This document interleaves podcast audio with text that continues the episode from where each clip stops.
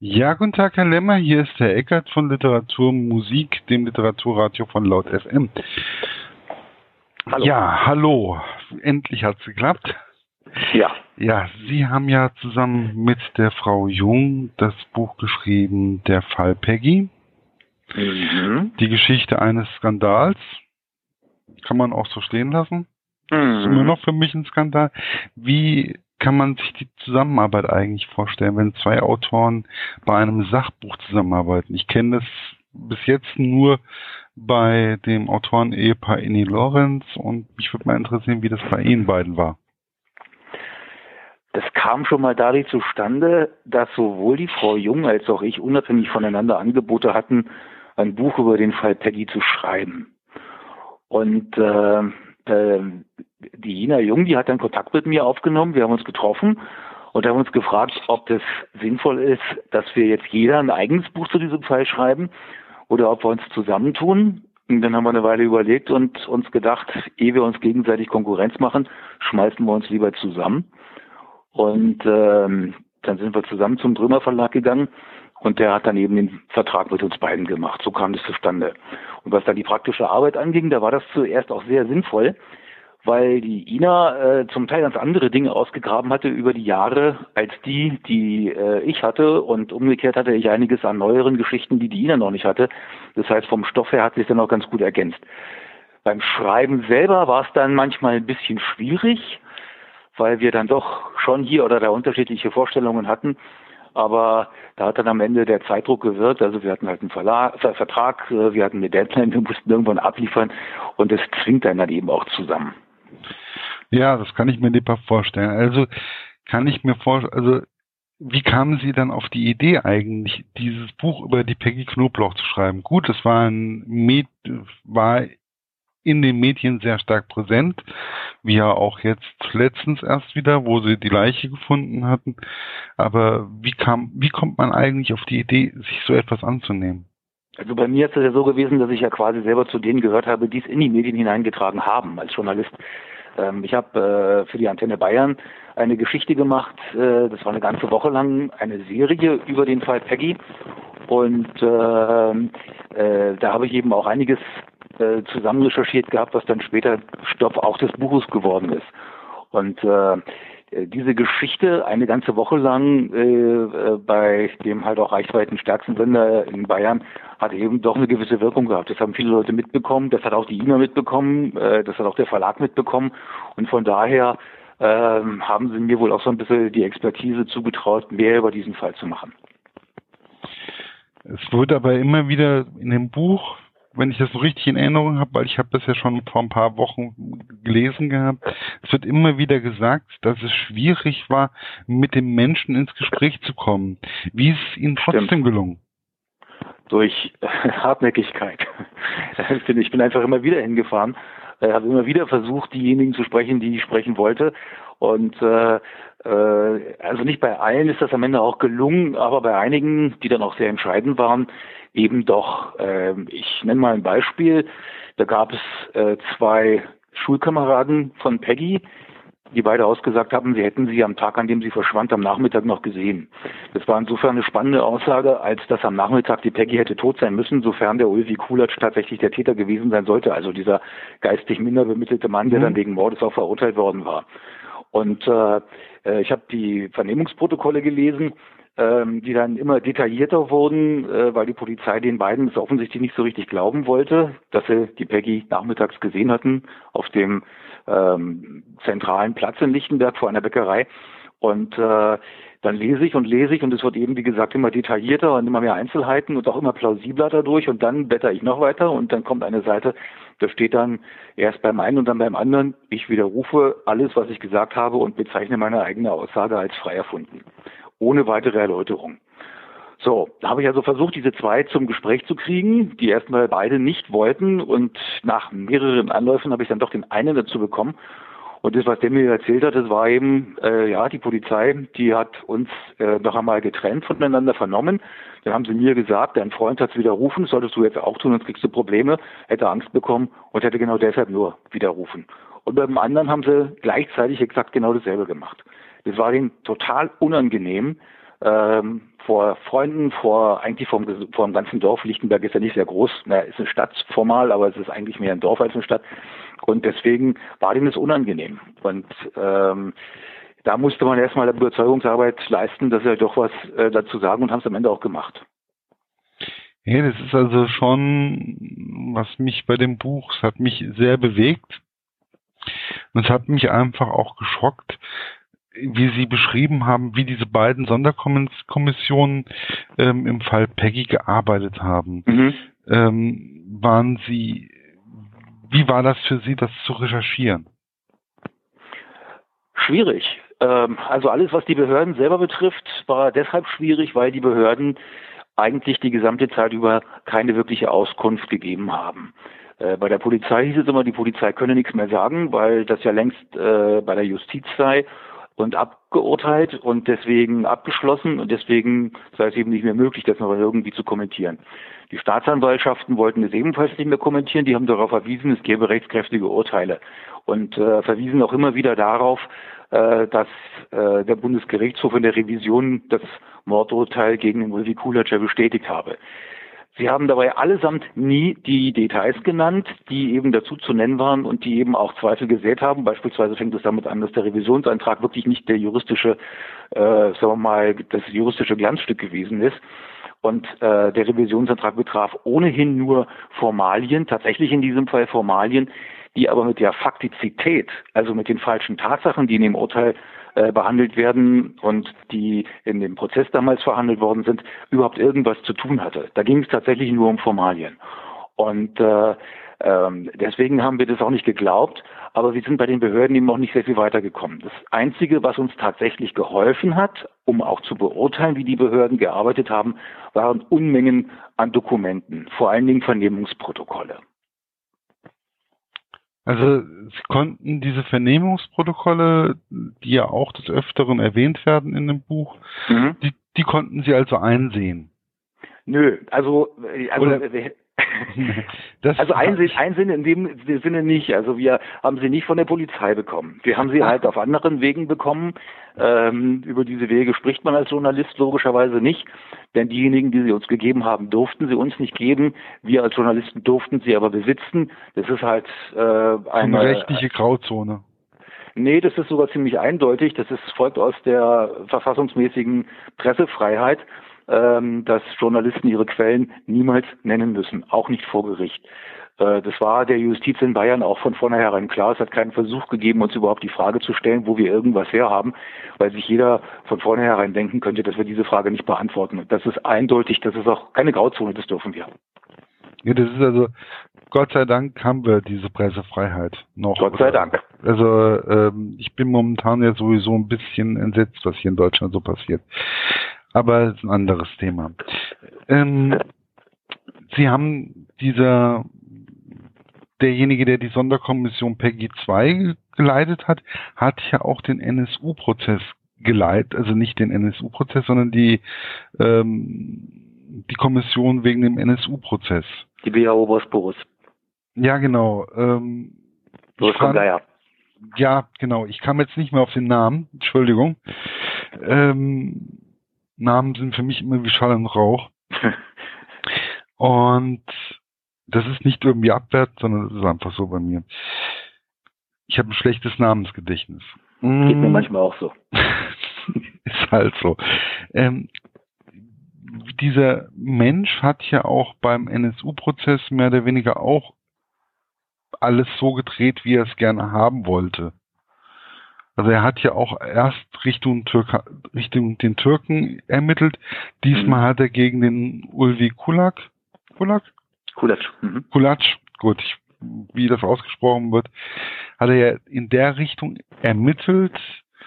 Ähm, ist so ein Mensch überhaupt tragbar? Ich sehe den Geier ein kleines bisschen differenzierter. Eben gerade auch, ähm, wenn ich mir diese beiden Fälle anschaue, sowohl den Fall NSU als auch den Fall Peggy.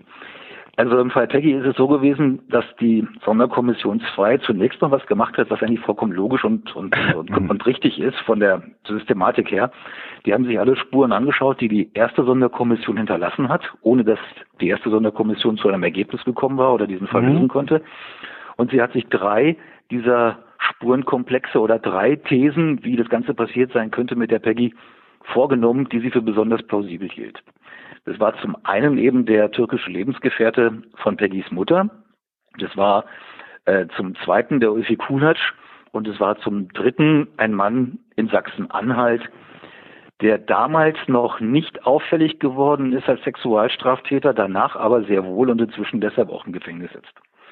Und diese drei Spuren hat sich die Soko 2 damals vorgeknüpft. Zuerst die Spur mit dem türkischen Schwiegervater. Da haben sie einen irrewitzigen Aufwand betrieben, äh, haben, haben da auch mit Geheimdiensten zusammengearbeitet, hatten V-Leute an der Hand, verdeckte Informanten, mhm. auch aus der Türkei, die behauptet haben, die Peggy sei in einem äh, Dorf in der Türkei irgendwo in, einem, in der in Walachei hinter einer Kirche gefangen genommen.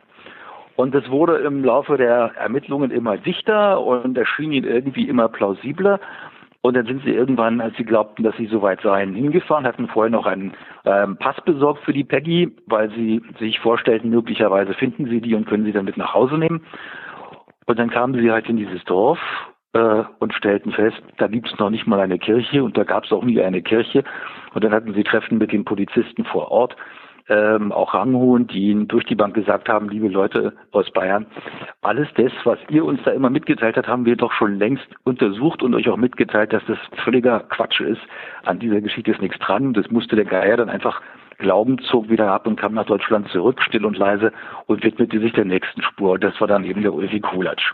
Gleichzeitig auch der dritten Spur, diesem Mann in Sachsen-Anhalt, aber sie hatten daneben vom Ulfi Kulat plötzlich ein Geständnis in der Hand. Und das war quasi der Anfang vom Ende einer sauberen weiteren Ermittlung, weil dieses Geständnis zwar falsch war, auch widersprüchlich, noch widersprüchlicher wurde durch weitere Versionen dieses Geständnisses, aber sie hatten es und es gab dann am Ende politischen Druck, nämlich einen Anruf nach den Sommerferien. Im Jahr 2001, da hat das Innenministerium wieder angerufen und nachgefragt, was macht denn jetzt eigentlich der Fall Peggy? Jetzt haben wir schon die, die zweite Sonderkommission mit dem Superermittler Geier draufgesetzt. Jetzt bekommt ja auch keine Ergebnisse zustande. Und dann haben, hat er ihm geantwortet, sehr wohl, wir haben ein Geständnis. Und damit nahm die Justizaufklärung ihren verhängnisvollen Lauf, die dann ja bekanntlich in diesem Fehlurteil mündete. Mhm. Was, was mich halt einfach wirklich erschrocken hat, weil dieser Ulfi, der ist ja, ja ein bisschen geistig zurückgeblieben, mhm. ähm, hat einen Wissensstand, ich weiß jetzt gar nicht mehr, sieben, acht oder neun oder irgendwas da um den Dreh rum. Mhm. Wurde im Buch zumindest so behandelt. Mhm. Und dann wird so jemand mehr oder weniger als Täter äh, präsentiert. Mhm. Ich finde das sehr, sehr traurig. Also, dass man einem zurückgebliebenen Kind ich nenne es jetzt einfach mal Kind, auch wenn es ein Erwachsener ist, so etwas zutraut. Auch wenn er, er hat sich ja entblößt, gelegentlich mal. Und ich denke mal, das war auch so einer der ausschlaggebenden Punkte, warum sie den hauptsächlich so ein bisschen unter Verdacht geschoben haben. Also er ist, glaube ich, auch so ein bisschen Opfer des Klatsches im Ort geworden, das muss man auch sagen. Die Lichtenberger werden heute gerne so ein bisschen sehr als die Opfer dargestellt, aber die sind genauso viel Opfer oder Täter, wie das die Menschen anderswo in solchen Fällen möglicherweise auch sind. Wenn sowas passiert, wie mit der Peggy, dann geht der Klatsch halt los. Das ist einfach so. Und da wird alles irgendwie an die Oberfläche gebracht, was mir, was irgendwer irgendwie dazu meint, beitragen zu können. Mhm. Und wenn da einer äh, mit gewissen exhibitionistischen Neigungen von Zeit zu Zeit durch, die Ort, äh, durch den Ort läuft ähm, allerdings nur bei Jungs. Peggy ist ein Mädchen, von allein das hätte man merken können, dass das nicht passt. Ähm, dann kommt auch das logischerweise an die Oberfläche und es ist ja auch richtig, dass man sich das dann anschaut. Aber das macht man dann im Sinne von, entweder stimmt es oder es stimmt nicht und ich überprüfe jetzt die Tatsachen und verifiziere das oder falsifiziere das. Und im Fall von Ulfi Kulic hätte man im Grunde genommen relativ schnell falsifizieren können, dass er das mit der Peggy überhaupt gewesen sein kann, weil schon alleine die Zeiten alle gar nicht gestimmt haben. Also der Ulfi Kulic hatte ja ein Alibi, für den gesamten Tag, außer für eine halbe Stunde zwischen 13.15 Uhr und 13.45 Uhr. Und deswegen musste es unbedingt halt auch dieser Zeitraum zwischen 13.15 Uhr und 13.45 Uhr sein, dass die Tat geschehen sein sollte, was dann auch am Ende des Gerichts so festgestellt hat und was halt falsch war. Und äh, aus diesem Grunde, und das ist meine feste Überzeugung, das finde ich wirklich richtig unheimlich, hat man auch alle Zeugen, auch diese zwei Buben, von denen ich gesprochen habe, äh, halt unter Druck gesetzt, dass die ihre entsprechenden Aussagen zurücknehmen. Oder man hat sie vor Gericht gar nicht erst angehört. Die Staatsanwaltschaft hat sie da einfach unter den Tisch fallen lassen. Es ist auch nicht nur ein Polizeithema, um das es hier geht, sondern auch eins der Justiz. Das muss man einfach mal auch dazu sagen, weil das wird gerne vergessen bei diesem Fall. Der Geier, der taugt ganz gut als Feindbild, aber er ist es alleine nicht. Und der Geier ist von meinem Geschmack auch eher deswegen äh, zu kritisieren, weil er zu wehfähig ist. Der hat vermutlich mehr geahnt und mehr gewusst und noch mehr Sorgen gehabt über das, was da draus wird, ähm, als das heute in der Nachschau ähm, auch so gesehen wird. Also der Geier hatte schon so seine Zweifel, ob das mit dem Geständnis zum Ulfi hinkommt, denn das ist der Grund dafür, oder einen anderen kann ich mir jedenfalls nicht vorstellen, dass dieses Geständnis monatelang in der Schublade schmorte und er das erst rausgezogen hat, als das Innenministerium wieder am Telefon war. Vorher hat er das nicht getan. Und dann gab es eine Pressekonferenz mit dem damaligen Gruppenleiter der Staatsanwaltschaft, ein Mann namens Ernst Chanet. Mhm. Und der Chanet, der hat halt mhm. in äh, vollster Emphase ausgerufen, wir haben den Täter, der hat ja nicht einmal mehr davon gesprochen, dass es ein Verdächtiger oder ein Angeklagter sein könnte. Angeklagter war er noch nicht einmal zu dem Zeitpunkt, sondern er hat schon von einem Täter gesprochen, als sei der schon gerichtlich verurteilt, während der Geier in derselben Pressekonferenz merklich zurückhaltend war, viel gestottert hat, viele Äs, gar nicht so richtig wusste, wie er seine Sätze zu Ende reden sollte, kein bisschen eloquent dabei wirkte. Ich hatte das Gefühl, dass der Geier schon ganz genau wusste oder dass der jedenfalls die Sorge hatte, dass das nicht so richtig hinhauen konnte, während die Justiz an dieser Stelle eben richtig Gas gegeben hat. Ähnlich übrigens auch beim Fall NSU. Ähm, der Geier war durchaus einer, der die Theorie, dass das fremdenfeindliche Morde waren, äh, jedenfalls untersucht hat und auch weiter untersuchen wollte. Und auch sein Minister, der Beckstein, hat ja schon sehr früh ähm, einfach mal so die Frage in den Raum geworfen in Form einer äh, kurzen schriftlichen Notiz, ob das eine Möglichkeit sein könnte. Aber sie sind halt davon abgekommen, weil sie aus irgendwelchen Gründen, und die kann ich mir jetzt eigentlich ehrlich gesagt nicht mehr so richtig nachvollziehen, ähm, das nicht sehen wollten, nicht sehen konnten. Vielleicht ist man hinterher einfach schlauer, aber diese Ermittlungen, die sind ähm, so schräg gelaufen beim NSU, dass man sie eigentlich bis heute nicht so wirklich beurteilen kann. Da fehlt, glaube ich, noch so ein bisschen was an, an, an Insiderwissen, was man bräuchte, um da auf den Punkt zu kommen. Mhm.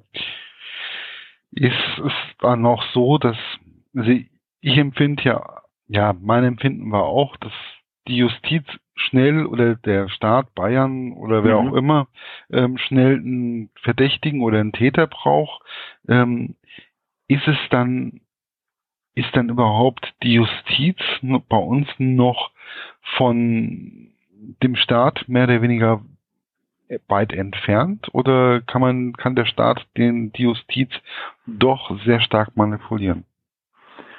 Also formell gesehen, ähm, ich fange mal bei den Gerichten an. Und das andere, die sind eben die Staatsanwaltschaften. Äh, ich fange bei den Gerichten mal an. Also die Richter haben vom Gesetz her eine vollständige Unabhängigkeit zugesichert und Einflussnahmen auf Richter sind so ziemlich die größte Sünde, die man sich vorstellen kann, um dem Rechtsstaat den Todesstoß zu versetzen, muss man ganz klar zu sagen. Ähm, wir können nicht nachweisen, dass das Gericht in Hof äh, unter Druck stand oder sich in irgendeine Tagesordnung hat einspannen lassen, vor die sich die Richter nicht hätten einspannen lassen dürfen. Aber es gab schon einiges, was auch bei diesem Gericht sehr merkwürdig war. Also das eine ist gewesen, ähm, dass äh, äh, das Gericht äh, akzeptiert hat, dass die Staatsanwaltschaft sehr selektive Zeugen vorgeladen hat. Mhm. Das zweite ist die personelle Auswahl dieses Gerichtes selber gewesen. Ähm, da ist ja eine Chefin dabei gewesen, die gleichzeitig Fraktionskollegin des Vizebürgermeisters von Hof gewesen ist, der ebenfalls gleichzeitig in Personalunion Vizechef der Staatsanwaltschaft Hof gewesen ist und der auch selber mit dem Fall Peggy zu tun hatte. Mhm. Und dass der nun ausgerechnet seine Fraktionskollegin Ina Hager-Dietel, äh, dass die dann Chefin wird und keiner sagt was oder sie selber erklärt sich für befangen und steigt aus diesem Prozess aus, bevor er beginnt. Das ist schon nicht so ganz koscher. Jetzt komme ich zu der Staatsanwaltschaft. Staatsanwaltschaften sind in Deutschland grundsätzlich weisungsgebunden. Das heißt, die Justizministerien können Staatsanwälten Anweisungen machen. Mhm. Die politischen Instanzen behaupten immer, sie würden das nie tun. Da hatten wir übrigens gerade jetzt erst wieder einen Fall. Da ging es um den Generalbundesanwalt Range und um die Ermittlungen wegen Landesverrats gegen ein Medium, nämlich netzpolitik.org. Genau. Und da hat der Justizminister Maas behauptet, er hätte dem Generalbundesanwalt niemals eine Weisung erteilt, gegen netzpolitik.org zu ermitteln. Und jetzt taucht ein Dokument auf, das das Gegenteil besagt. Maas bestreitet es immer noch. Ich halte das ehrlich gesagt für einen Witz, dass er das tut. Ähm, er hat das Parlament an dieser Stelle, und davon bin ich überzeugt, belogen. Ähm, zurück nach Bayern. In Bayern haben wir dann noch eine äh, Besonderheit, die gibt es in anderen Bundesländern ähnlich, aber nicht so institutionalisiert. Es gibt in Bayern nämlich grundsätzlich ein sogenanntes Rotationsprinzip zwischen den Staatsanwaltschaften und den Gerichten. Das heißt, jeder Richter war, bevor er Richter wird, mal Staatsanwalt. Mhm. Und wenn er dann eine höhere Position erreichen will im Laufe seiner Karriere, wechselt er wieder zurück zu einer anderen Staatsanwaltschaft und wird da äh, Vorgesetzter von einfachen Staatsanwälten, dann wird er vielleicht Richter in einem höheren Gericht, dann wird er als nächstes wieder bei der Staatsanwaltschaft meinetwegen Gruppenleiter und so weiter und so fort. Er wechselt ständig hin und her zwischen Gerichten und Staatsanwaltschaften und dieses Rotationsprinzip schafft eine personelle Nähe zwischen Richtern und Staatsanwälten, die das Trennungsgebot und die Unabhängigkeit der Richter auf eine sehr harte Probe stellt, um das Mindeste zu sagen. Ja, natürlich. Also das ist ja auch in dem Buch, ist das ja auch alles ziemlich beschrieben. Es kommt, solange die Erinnerung kommt, wieder. Mhm. Und ähm, das mit Netzpolitik dort Netzzeit, ne, Netzpolitik.org. Genau, mhm. Netzpolitik.org. Manchmal Netzzeitung oder sonst irgendwas. Man surft ja überall rum. Äh, das hat ja sowieso sehr starke Wellen geschlagen.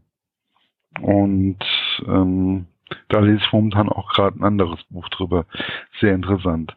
Mhm. Ähm, wie wichtig finden Sie eigentlich, dass jetzt Peggys Leiche gefunden worden ist? Sehr wichtig.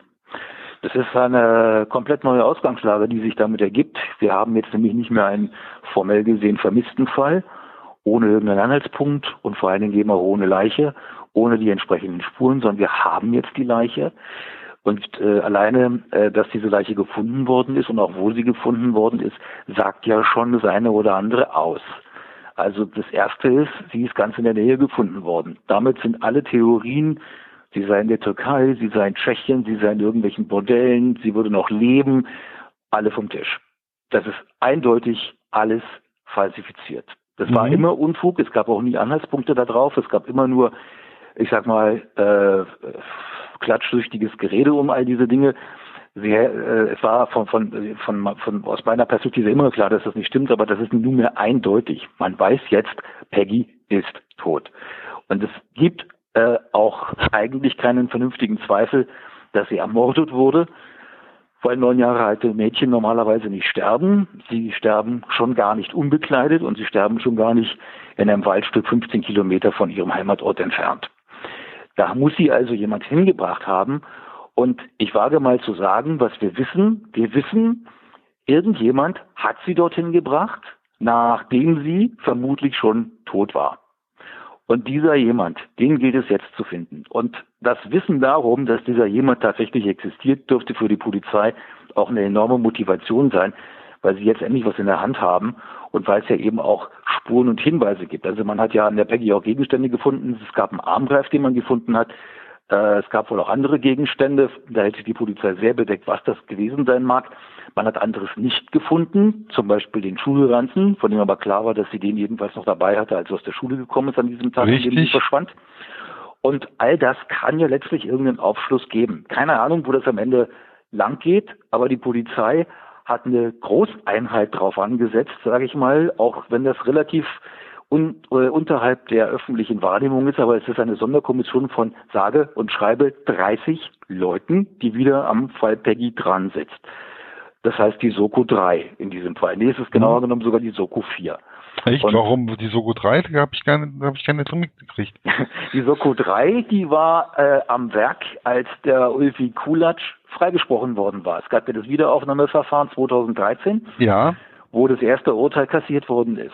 Und äh, kaum, dass dieses äh, Urteil kassiert war und ein korrektes Urteil gegen den Ulfi Kulatsch gefallen ist, hatte die Polizei natürlich wieder einen offenen Ermittlungs, äh, einen, einen, einen offenen Vermisstenfall. Stimmt. Und, und diesen vermissten Fall hat die Polizei dann auch mit einer Sonderkommission untersucht und das war die Soko Peggy 3. Und dann hat diese Soko Peggy 3 ihre Arbeit beendet. Sie hat einfach keine neuen Spuren gefunden und dann tauchte die Leiche auf. Und seitdem haben wir die Soko Peggy 4. Ja, es ist schon sehr, äh, alles schon ziemlich interessant. Wie haben Sie eigentlich die Mutter beziehungsweise auch den Schwieger, äh, den Stiefvater von Peggy erlebt?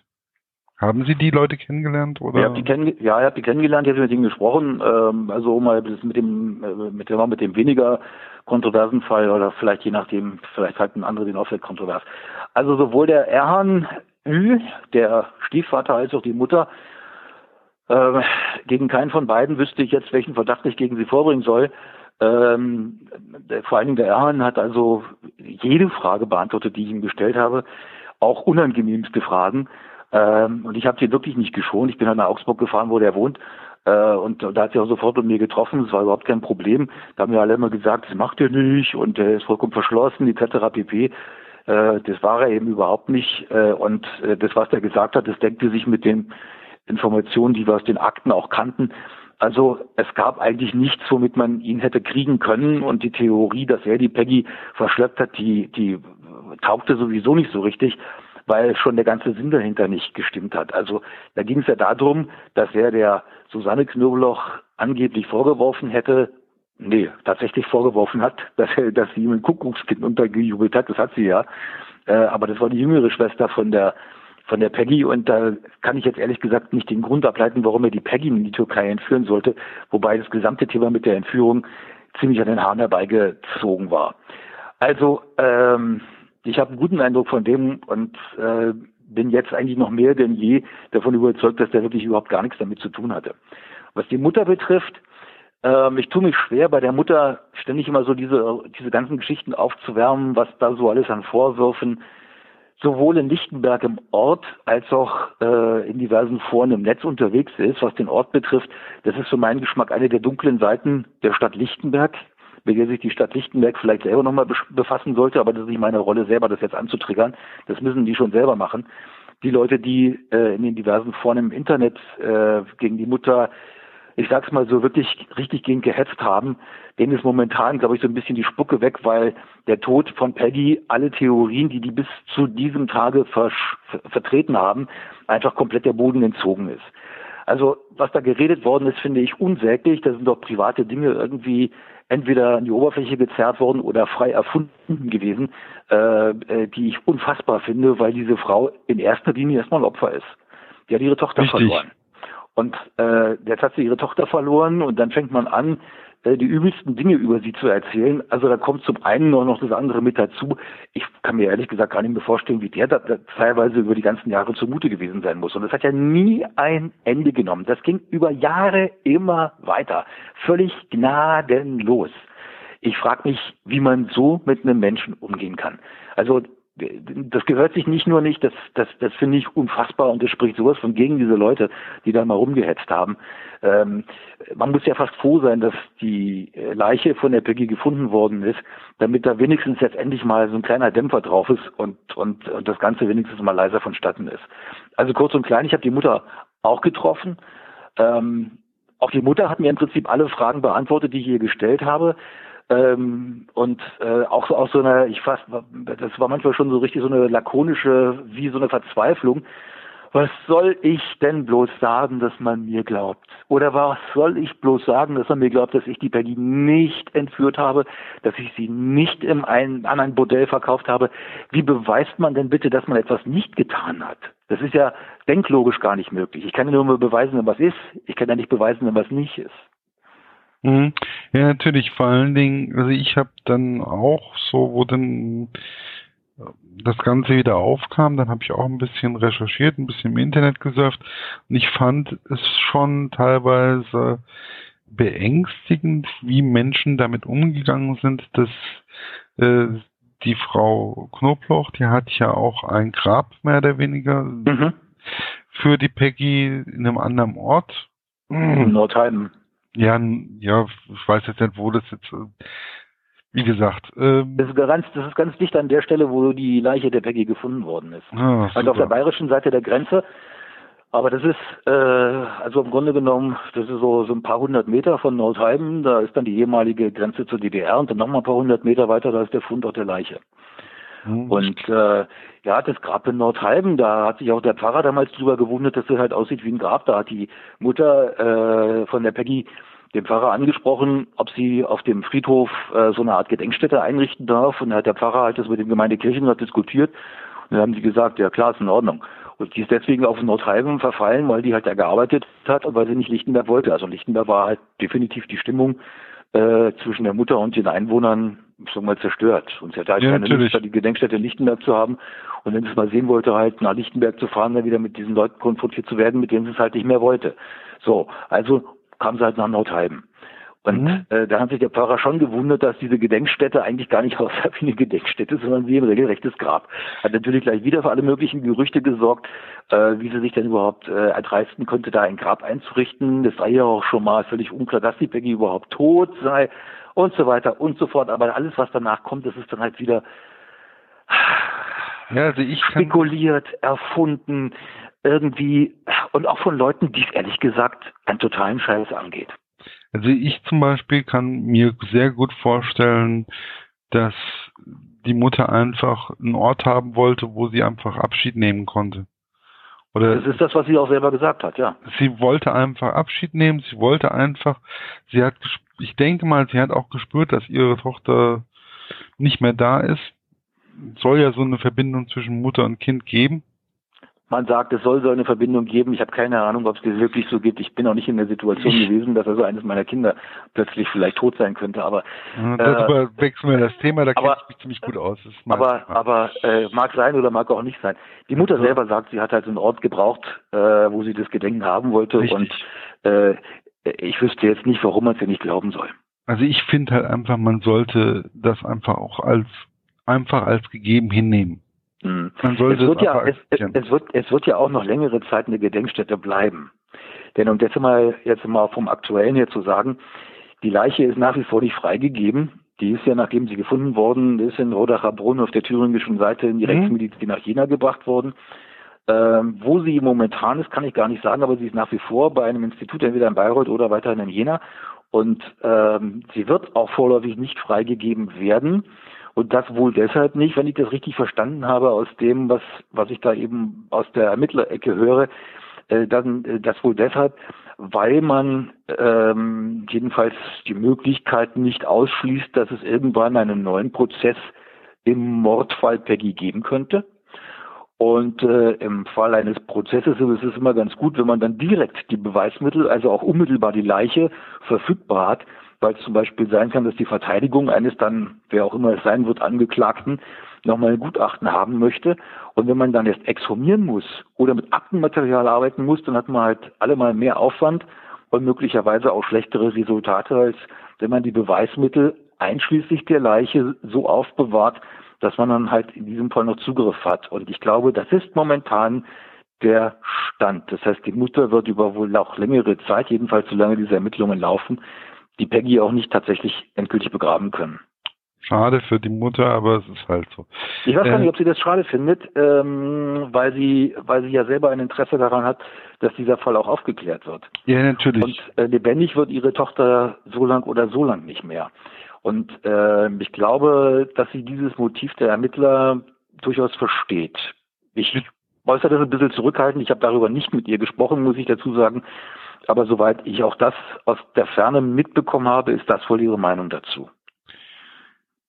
Ja, dann am 1. August ist ja dann das Taschenbuch rausgekommen von mhm. dem ähm, allgemein gebundenen Buch. Gibt es da Änderungen gegenüber dem äh, gebundenen Buch? Ist da noch viel mehr dazugekommen oder? Es ist ganz am Anfang und ganz am Ende was dazugekommen. Also ganz am Anfang haben wir ein neues Vorwort geschrieben und ähm, sind eben einfach auf diese besondere neue Situation eingegangen, unmittelbar nach dem Auffinden der Leiche. Mhm. Und ähm, ich habe da auch da nochmal die Gelegenheit genommen und äh, auch ganz am Anfang einfach auch nochmal darauf hingewiesen, wie übel man mit der Mutter umgegangen ist, nachdem die Peggy verschwunden war. Das war mir einfach nochmal ein Herzensbedürfnis, weil das ja auch nach dem ähm, nach dem ähm, ja nach dem ersten Urteil und die ganzen Jahre über halt immer so geblieben ist und auch nach der Wiederaufnahme. Ja, und dann ist neu auch im Buch drin, auch im ersten Kapitel und im letzten Kapitel das Wiederaufnahmeverfahren. Das war ja in dem ersten Hardcover-Buch auch noch gar nicht drin. Richtig. Äh, sondern das ist ja eher so herum gewesen, dass das Erscheinen des Hardcovers ähm, ich kann das schwer einschätzen, wie groß der Einfluss war, aber jedenfalls hat es irgendwo den Druck auf die Justiz noch mit so, so vergrößert und äh, so viel Klarheit geschaffen für die Justiz, dass sie überhaupt bereit war, das Wiederaufnahmeverfahren gegen den Ulfi Kulatsch erst einmal zu beantragen und dann auch tatsächlich durchzuführen. Also das ist ja äh, erst passiert, nachdem, relativ kurz, ein knappes Jahr nachdem das Buch raus, raus war, ist der Ulfi Kulatsch dann freigesprochen worden. Und ich denke mal, da gibt es auch einen kausalen Zusammenhang zwischen dem Buch und dem Wiederaufnahmeverfahren und dem Freispruch für den Ulfi Kulatsch. Ja, ich, konnte ja, ich konnte ja nur das, äh, die gebundene Ausgabe, die habe ich zur Verfügung gestellt bekommen. Dementsprechend ah, okay. ist halt gelegentlich mal mein äh, Wissensstand, was mhm. das Buch betrifft, halt nicht unbedingt top aktuell.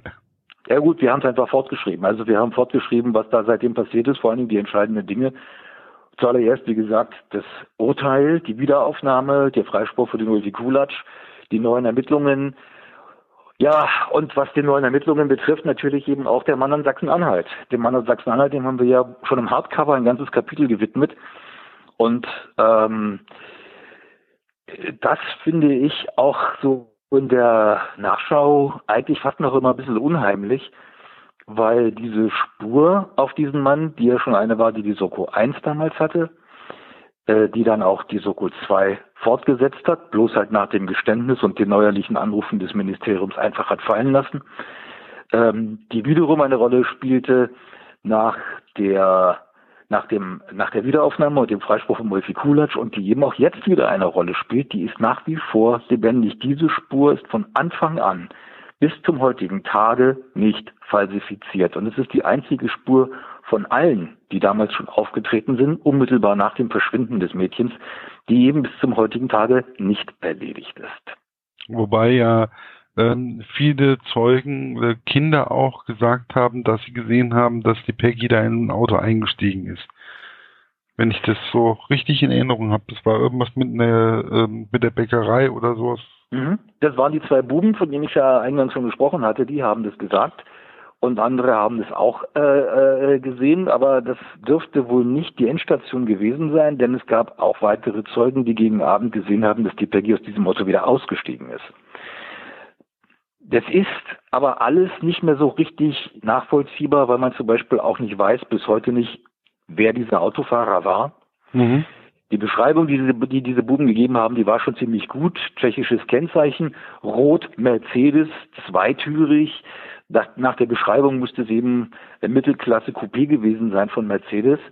Ähm, und Jungs neigen dazu, im Alter von neun Jahren, dass sie sich mit Autos ganz gut auskennen. Also ich denke, dass das schon eine ganz gute Beschreibung war. Man hat dieses Auto tatsächlich nie gefunden. Ja, äh, insofern kann ich schwer sagen, ob diese Spur jetzt wirklich relevant ist dabei. Ich halte aber eben für sehr relevant ähm, diesen Mann in Sachsen-Anhalt, der ja zur Familie der Nachbarn gehört, der selber äh, inzwischen verurteilt worden ist, weil er seine Tochter missbraucht hat, der außerdem eine Cousine missbraucht hat, dafür auch verurteilt worden ist. Diese Cousine war mit der Peggy befreundet. Das Ganze begann auch etwa Ostern im Jahr 2000. Ähm, ja. Ja, Ostern 2000, genau. Ähm, das heißt etwa gleichzeitig äh, mit dem Missbrauch äh, der Peggy oder jedenfalls mit dem, mit dem, äh, mit dem Umstand, dass die Peggy immer mehr Anzeichen von Missbrauch gezeigt hat. Richtig. Also das, das sind so zeitliche Zusammenfälle, die sind schon sehr auffällig, ja. Ja, es ist auf jeden Fall immer noch ein sehr schwieriger Fall und es ist auch ein Fall, wo ich sage, dass wenn man das Ganze noch mal ein bisschen Revue passieren lässt, was mir jetzt eben gerade auch wieder während dem Interview auch wieder passiert ist, ähm, kommt auch wieder die Gänsehaut hoch und wir haben ja hier auch bei uns in Gießen den Fall Weimar. Mhm. Mhm. Mhm. Der ja unvergessen ist, obwohl er schon ewig her ist. Ja, genau. Ähm, der ist für uns auch, ähm, der ist ja bei uns hier in Gießen sehr, prä also sehr der, ja, der, der, der nebenbei auch ein grandioses Medienversagen war, das muss man auch sagen. Denn da hat ja der Stern damals komplett auf die falsche Karte gesetzt und für unschuldig erklärt, wer es dann am Ende eben doch nicht war. Ja. Und zwar mit einer monströsen Kampagne. Mit, also wer es gewagt hat, da was anderes zu sagen, der, der konnte sich ja fast einpacken.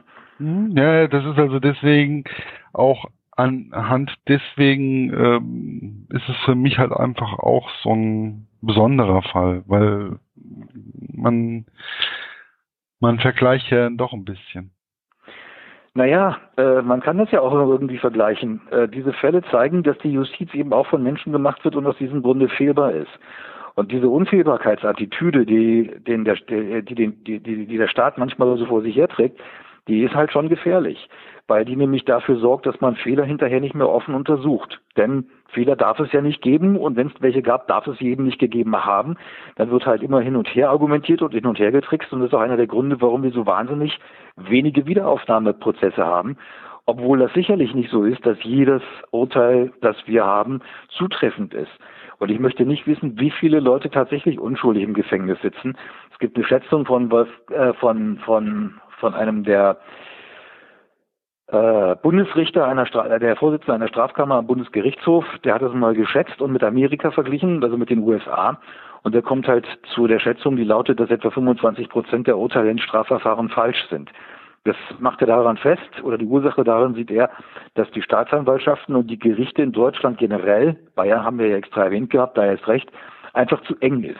Das heißt, dass die Richter viel zu häufig der Anklage folgen und viel zu wenig misstrauisch sind, ob die Anklage tatsächlich immer die richtigen Argumente bringt und den Fall tatsächlich so gut untersucht hat, wie sie vorgibt, ihn untersucht zu haben. Und in Amerika kommt er eben auf sehr viel geringere Verurteilungs, äh, Verurteilungsquoten. Das sind bestenfalls, ich glaube, es waren 65 oder 70 Prozent. In, in Deutschland sind es weit über 90 Prozent Verurteilungen.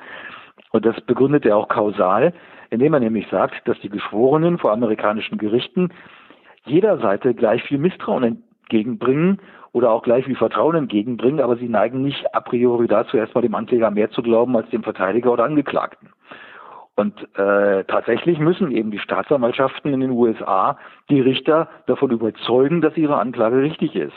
Während in Deutschland generell, auch in der Berichterstattung, auch in den Medien, auch in der öffentlichen Wahrnehmung, auch in dem, was normale Menschen glauben, eine Anklage und das Verdikt eines Staatsanwaltes eigentlich immer schon so gut klingt wie ein Urteil. Der gilt da eigentlich mehr oder weniger als schuldig und man denkt dann höchstens noch mit einer gewissen, naja, vielleicht ein kleines Restrisikochen, dass das eventuell nicht gewesen sein könnte. Und diese Perspektive ist eine sehr deutsche. Und äh, sie könnte falsch sein. Und ähm, das würde an der Unfehlbarkeit der Justiz kratzen, wenn man das zugibt. Und deswegen hat man eben diese, diese, diesen, diesen Absolutheitsanspruch, der für meinen Geschmack schon fast sowas ist wie, wie, wie, der, wie der päpstliche Unfehlbarkeitsanspruch. Aber es ist eben nicht der liebe Gott, der hier recht spricht, sondern es sind eben alles nur Menschen. Ja, aber Menschen sind, sind Fehler. Äh, passieren Fehler. Äh, sagte Günther Deckstein. Genau wörtlich diesen Satz hat er mir gesagt, als ich ihn auf dieses Fehlurteil angesprochen habe. Ja, aber es ist auch so, weil Natürlich. Ähm, es gibt keinen perfekten Menschen, es gibt kein äh, perfektes Buch, es gibt kein, was weiß ich, es gibt nichts Perfektes. Es ist alles außer die Natur und die uns umgibt. Die ist im Endeffekt, wenn man sie in Ruhe lassen würde, wäre sie perfekt.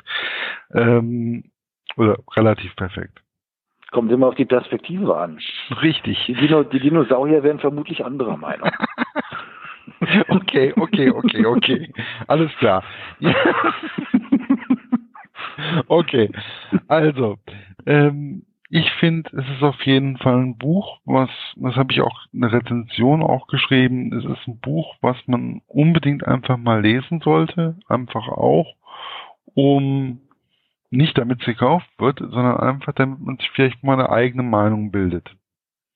Ähm, und damit man vielleicht auch den überentwickelten Glauben an die Unfehlbarkeit des Staates ein kleines bisschen mehr hinterfragen lernt. Ja, aber wenn ich ähm, gucke, ähm, wie Mecklenburg-Vorpommern gewählt hat, die glauben auch an die Unfehlbarkeit der AfD. Also dementsprechend, naja, ähm, schwierig, schwierig. Nein, ähm, wird das, je mehr die Macht haben, bin, bin ich der Meinung, desto ähm, komplizierter wird das Ganze hier. Oder unfehlbarer. Äh, ja, ich bedanke mich auf jeden Fall, wünsche Ihnen einen richtig tollen Tag noch, eine schöne Woche und ich bedanke mich für das lange Interview oder für das lange Gespräch und würde mich freuen, wenn man, wenn es noch viele Leser von diesem Buch gibt. Ich habe zu danken. Herzlichen Dank. Wofür? Alles Gute.